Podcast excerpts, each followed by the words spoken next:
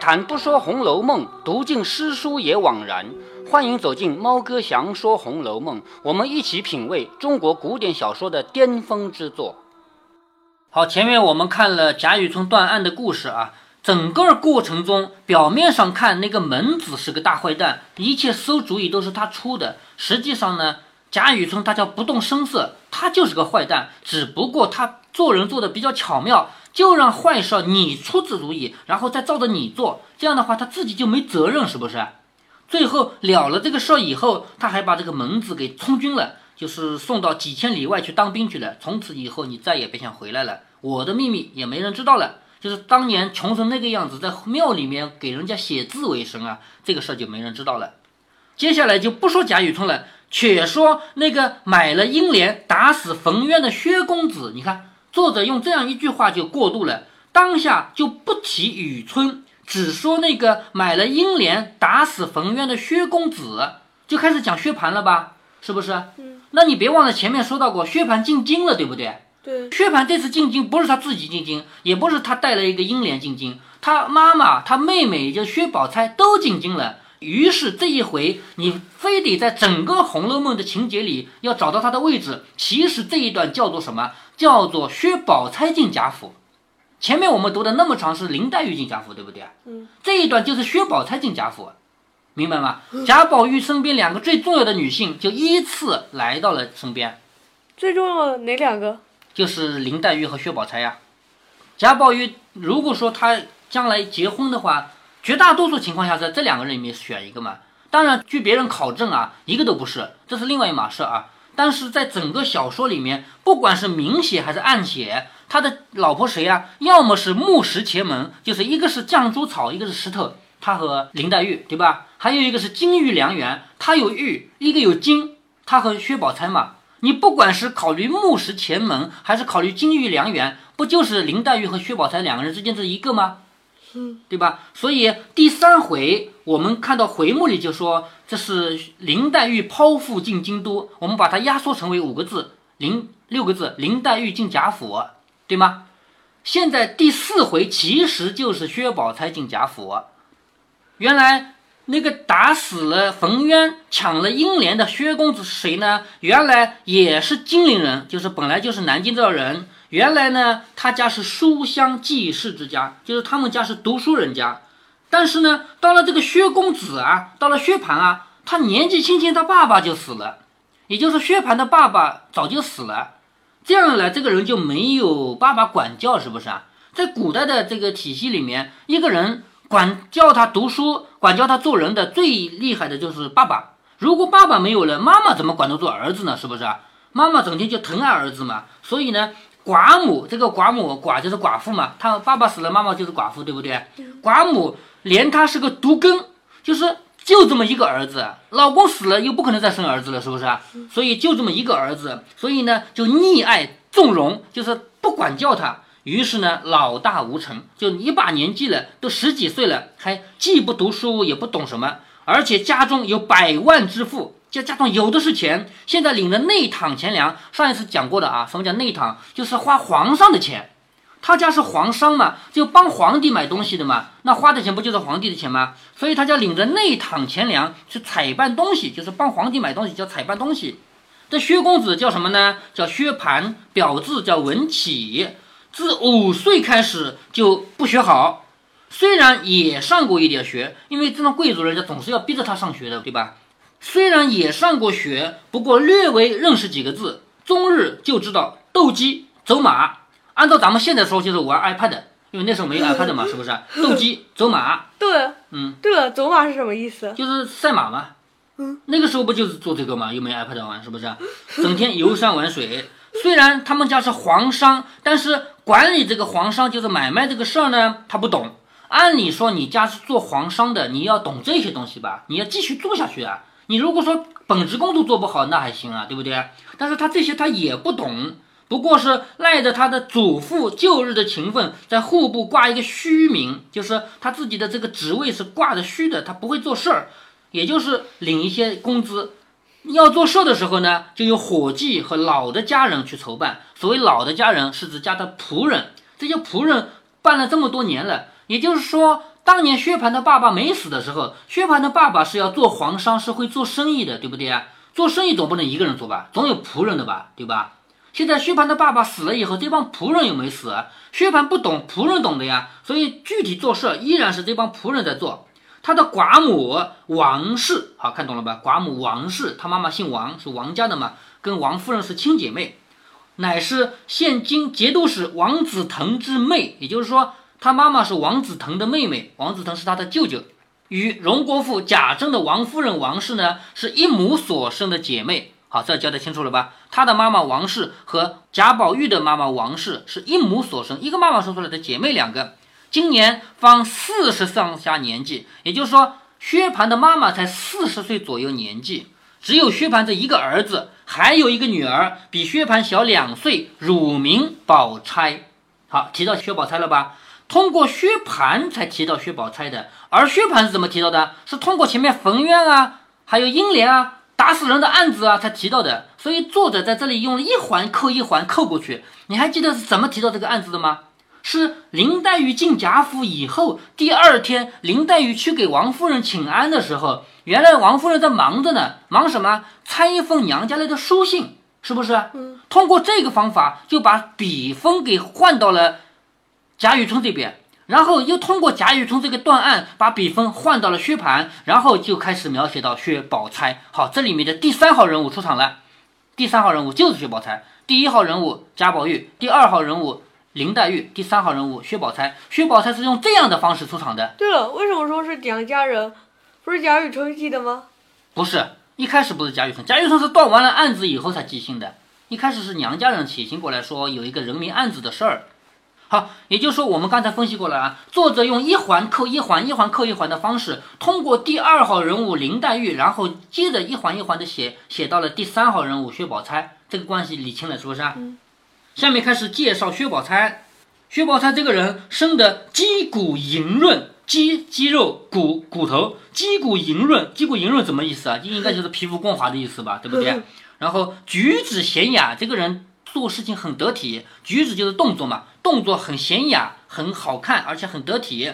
当日有他父亲在的日子，酷爱此女，就是爸爸没死的时候，就很喜欢这个女孩，让她读书识字，比兄高过十倍。就是薛宝钗这个人的聪明才智，还有读书，比他哥哥薛蟠要高十倍。当然了，接下来你也会看到啊，我前面已经透露过了，薛宝钗和林黛玉两个人，不管写诗还是写文章。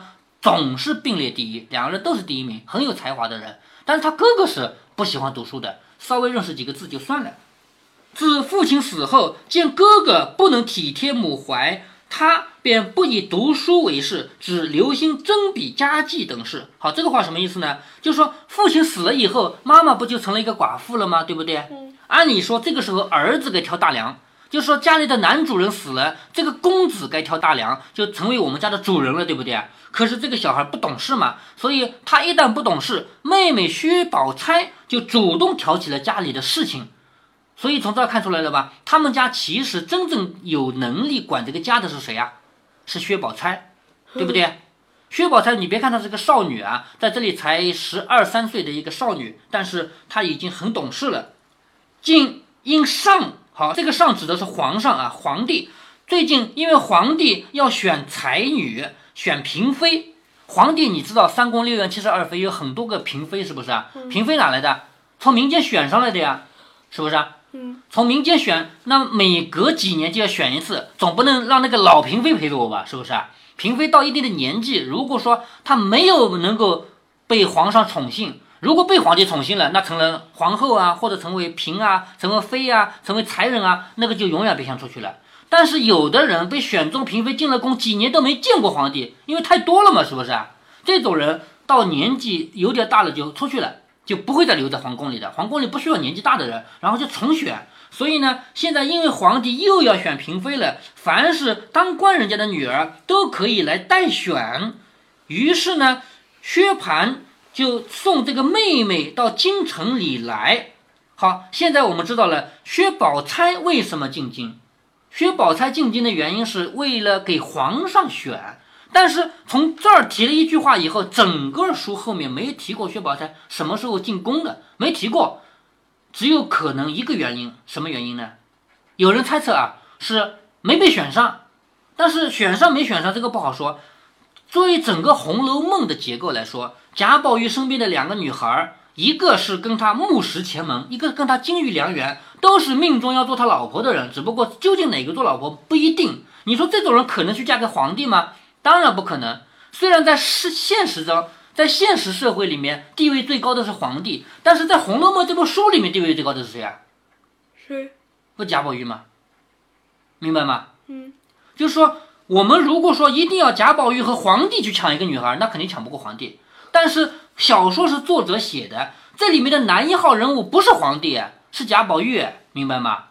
所以薛宝钗进入京城需要一个理由。前面讲到过，林黛玉进京城的理由是什么？妈妈死了，没人照顾了，对吗？而薛宝钗进京城的理由呢，不充分。他虽然爸爸死了，但他家族没有凋零啊，他家里有的是人啊，还有兄弟啊，还有仆人，那么多人，对不对？他干嘛要进京城？他干嘛要来到贾府住的？林黛玉叫寄居在娘舅家，就是自己家里没法住了，没有兄弟，他爸爸也没有兄弟。现在妈妈死了，再过几回他爸爸也死了。寄居，记住嘛，寄就是邮寄的寄嘛，寄住嘛，什么意思呢？林黛玉进贾府很好理解，我再给你理一理啊。林黛玉进贾府的原因就是家里没人了。你投靠不着人了，你只能投靠舅舅家，是不是啊？嗯。而薛宝钗进贾府没理由，明白吗？他家里是有人的，是吧？他既然没理由，他干嘛要到贾府来住着？要给一个理由吧。作者在这编了个理由，是送给皇上来选妃的，而实际上后面只字不提皇上选妃的事儿，明白这个道理了吗？其实就是为了把薛宝钗写进京城，写进贾府，才编了个理由。所以有很多考证派的人啊，有人读《红楼梦》不是读小说内容的，也不是分析作者的写作意图的，而是分析这里面的事情的可能性的。说薛宝钗既然是给皇上选的，为什么后来就不提？选中还没选中啊？如果选中，那肯定进宫了；如果没选中，你也告诉我一声啊，是不是？为什么后来不提了？不提的原因，我分析的原因就在这儿，就是作者没打算真的让他去选妃，只是为了找个理由让他走进贾府，这个就弄懂了吧？这是我的观点啊。对了，嗯，薛家不在京城吗？对呀，按照这个烟雾弹的说法，京城和金陵是分开的，知道吗？从金陵来到京城吗？明白了吧？好，下面呢，再次回到小说外面，我来跟你说一下啊。因为作者是三百年前的人，他写完这部书还没写完，人就死掉了，留下很多谜团，所以很多人在猜测里面每一句话什么意思。关于薛宝钗进京的事情，每一个人猜测都是不一样的。而我是什么？我是没有按照他们的方法去猜，我是按照小说写作的规律去猜的。我猜的就是作者要安排一个女主角，这是第三主角嘛？不一定说一本书只能一男一女两个主角啊，这是第三主角要安排。第一主角是贾宝玉，第二主角是林黛玉。对对。要安排第三主角进入贾府，一定要一个理由，是编了这个理由，编了他来给皇上选妃嫔这个理由，然后进贾府以后只字不提，接下来就开始提他们三大主角之间的关系。我是站在小说撰写的角度来猜测这个原因的，只能代表我的猜测，我不能说别人就错了，我就对了，这个不能说，明白吗？好，下面我们看啊。薛蟠一向就听说这个都中就是京城啊，是第一繁华。那京城当然繁华了，是不是？他也想着趁这个机会，我也要去玩玩呀。于是薛蟠来京城，几个原因啊？第一个原因，把妹妹送来给皇上选妃，第一个原因了吧？第二个原因，来看看亲戚，因为他家在京城里也有亲戚的呀。第三个呢，是来管账的，因为他家是皇上。京城里的亲戚。对呀。京城里不有亲戚吗？前面那个护官符里不是写了吗？有几房在京城，有几房在原籍，不写了吗？是不是？第三个原因是来管账的，因为他家是皇商嘛，做生意的嘛，所以由于这三个原因，薛蟠就带着妹妹来了京城。不想正要起身的时候，偏偏遇到了拐子在卖英莲。薛蟠见英莲生的不俗，好哈，长得不错，就要买它。又遇到了冯家人来抢人。于是就喝令手下给我打，把冯渊给打死了。他就将家里的事嘱咐给了族中几个家人，也就几个仆人啊，自己带着母亲、妹妹起身就走。打死人的事对他来说那叫什么事儿啊？小事一桩嘛。我薛家打死人算什么啊？对不对？就这么走了。接下来说，在路不计其日，这是一个略写的方法啊。就在路上虽然走了很很长的时间，但是我不写了，叫在路不计其日，我不写这个时间。那日已将入都，好，将要进入都城了。从金陵出发，那一天要进入都城了。这个这句话就说明都城不是金陵嘛，对不对？所以这里面永远是个烟雾弹啊，咱们别提啊。将要进都城的时候，又听说谁呢？母舅王子腾升官了，就是舅舅他的他的妈妈不是姓王的吗？他的妈妈的哥哥王子腾又升了官，奉旨出去了，就是皇上给你一个职务，让你去出去到外面去干什么事儿。薛蟠心中就高兴，你看舅舅不在家就高兴，为什么？为什么舅舅不在家高兴？因为古代的小孩你要知道啊，首先爸爸要管教你，爸爸管着你读书，管着你做事。不让你胡作非为，是不是啊？那如果爸爸管不过来，谁可以管？妈妈是管不住儿子的，妈妈是个女的嘛，是不是啊？但是妈妈有兄弟的，对，妈妈如果有兄弟，舅舅可以管小孩，明白吗？如果说伯伯呢？啊，叔叔伯伯当然可以管了，但是叔叔伯伯没有舅舅地位高。一个小孩如果不听话，爸爸管不过来，就该舅舅管了。舅舅的地位是很高的，因为舅舅是妈妈的兄弟啊，代替妈妈行使这个管理职务啊。呃。知道吗？假如说有一个有一个小孩对妈妈不好了，居然敢对妈妈耍横，说又骂啊，或者打啊，或者不听话啊，妈妈只要喊自己的哥哥来就行了，或者弟弟也可以啊，舅舅来管小孩，是吧？所以你看薛蟠一听说舅舅出去了，嗯，哼，但是女人是，呃，出嫁可能会呃嫁很呃嫁很远，呃，那些呃还要写信，这样过来要多久啊？嗯，对。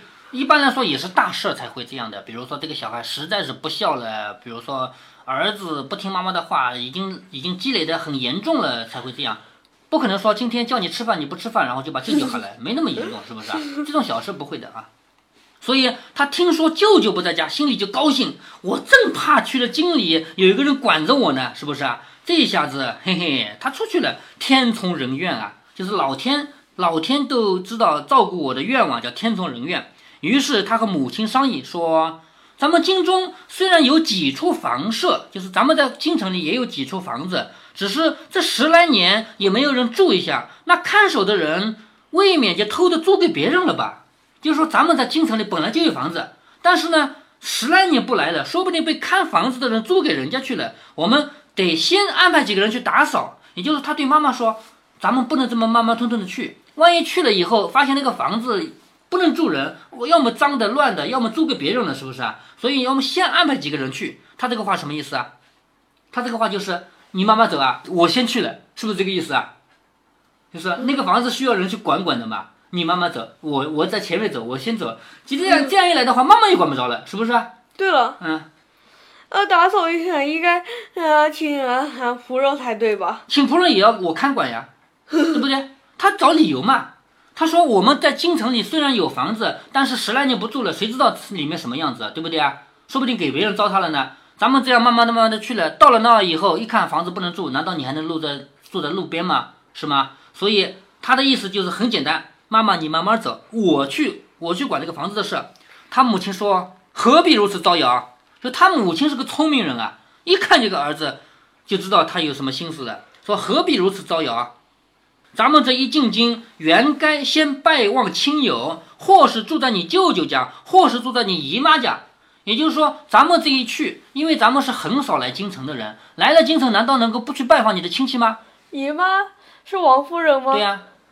也就是说，我们到了京城，难道能不拜访亲戚吗？要么去王子腾家，就是你舅舅家；要么去贾府，就是你姨妈家，对不对？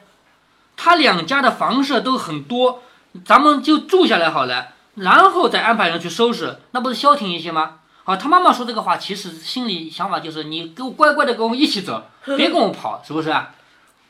薛蟠说：“如今舅舅升了官到外省去了，家里忙得乱起身，咱们这一会儿一窝一拖的奔了去，一窝一拖啊，跟老鼠搬家似的，一窝一窝的啊。他说一窝一窝的去了，岂不是没眼色？就说舅舅自己都不在家，我们一窝子都去了，那不是很很麻烦吗？是不是？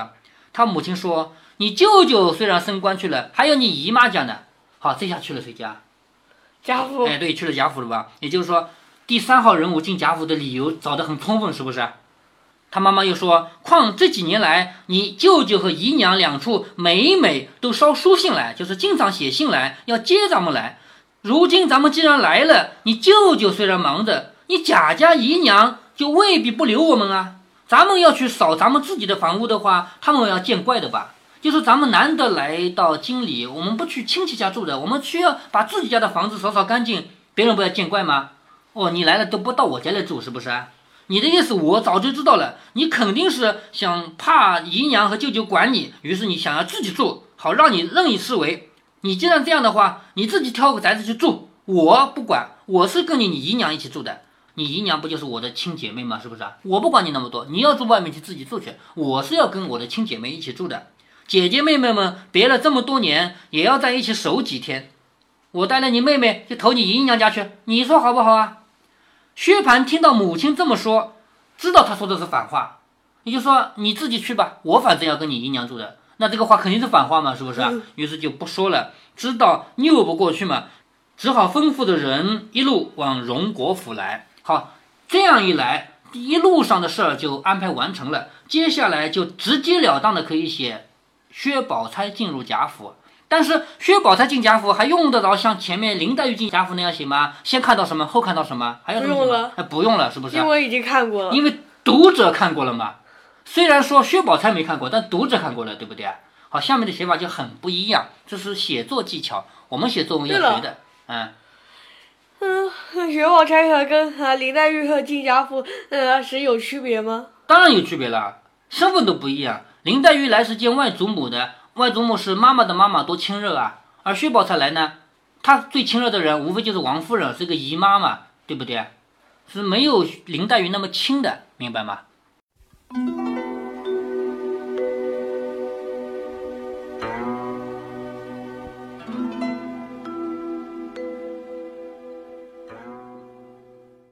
这一集，猫哥要陪大家讨论两个很严重的问题：一是薛宝钗进贾府的时间。二是薛宝钗进贾府的理由。自从猫哥祥说《红楼梦》上线以来，不断有人跟我讨论，说我讲薛宝钗进贾府的时间是错的，理由很充分。因为贾宝玉对林黛玉说过，她是才来的。后文还提到，薛宝钗十五岁的生日是进贾府以来的第一个生日，所以这两个证据都证明薛宝钗进入贾府要比林黛玉晚几年。在这里，猫哥把时间问题进行一下阐述。这个问题解决了，薛宝钗进贾府的理由也迎刃而解了。首先，猫哥还是要强调一下，我读《红楼梦》跟别人的区别。在《红楼梦》的读者中，有一种人，我管他们叫考证派。这个派的典型人物是刘心武。其实，刘心武远远算不上考证派的掌门人，比他更会考证的多了去了。比方说，有人说《红楼梦》是变着法子讲顺治与董小宛的故事；有人说《红楼梦》讲的是和氏璧的故事；有人认为贾宝玉和秦可卿是同一个人的两个分身，一个比一个天雷滚滚。相比之下，刘心武把秦可卿说成公主还不算太离谱。考证派们拿出的观点够颠覆、够疯狂，而且他们都能找到一些证据来佐证。但是他们犯了一个最简单的错误，那就是他们找到一百个证据，会抛弃其中九十九个对自己不利的，单独挑那一个对自己有利的。这种人做律师也许更有出息。而猫哥我呢，我读《红楼梦》的原则如下：我从小说本身的文字出发，不脱离这些内容，不做浮想联翩。但是光从现有的文字出发，往往会有不完整，或者会有矛盾。那么我的原则如下。第一，从小说内部寻找自洽，在故事内部是自洽的就行了。第二，如果小说故事内部不自洽，也就是说，要么不完整，要么有矛盾，那我就站在写作的角度，或者说站在作者讲故事的角度，分析写作技巧、故事铺排方面的规律。一旦找到了这样的立足点，薛宝钗进贾府的问题就全解开了。第一是时间问题。作者在开始写《红楼梦》的主体内容之前，要把三大主角安排到一起，所以第三回和第四回作者的意图很明显。第三回叫做林黛玉进贾府，第四回叫做薛宝钗进贾府。至于贾雨村啊、人命官司啊，这些都是情节铺排的需要，这些事必须安排在小说主体之前，由此就带来了时间上的矛盾。正因为林黛玉和薛宝钗都必须来到贾家，所以不用讨论理由是否充分。对于林黛玉来说，有人还跟我讨论说，林如海怎么就整个族就没人了？他自己没有家眷了，就算没有亲兄弟，至少整个林氏家族还有点人的吧？问题是这些都不重要，因为《红楼梦》的故事需要林黛玉常住在贾家。所以，有一位听友问我以上问题的时候，我就反问他：薛姨妈和薛宝钗这对母女，当然还有个薛蟠，明明有家有业，居然在贾家一住就是几年，你不觉得奇怪吗？所以，薛宝钗进京的理由就是小说的需要，或者说薛宝钗进入贾家就是一个背景故事，必须成型。所以，送给皇上待选这种理由，无非就是编出来的。有些考证派，他们居然去考证薛宝钗进宫送选对应到了《红楼梦》里的哪一个故事，而且还考证有没有选上，没选上是什么原因，这都成了多此一举了。如果您觉得猫哥的读书分享有益有趣，欢迎您点击订阅，这样您将在第一时间收到猫哥的更新提醒。如果您有什么要对猫哥说的，不管是赞还是批评，不管是提建议还是唠唠嗑，欢迎您在节目下方留言。您也可以加猫哥的公众号，四个字“猫哥在线”。您还可以加入猫哥的听友群中，微信群呢，用语音节目没有办法说清，还是 QQ 群方便，群号为八四九九六六八九九。不管加入 QQ 群还是微信群，还是在节目下留言，还是在公众号留言，您都可以围绕着书中的智慧和读书的乐趣畅所欲言。好，再见。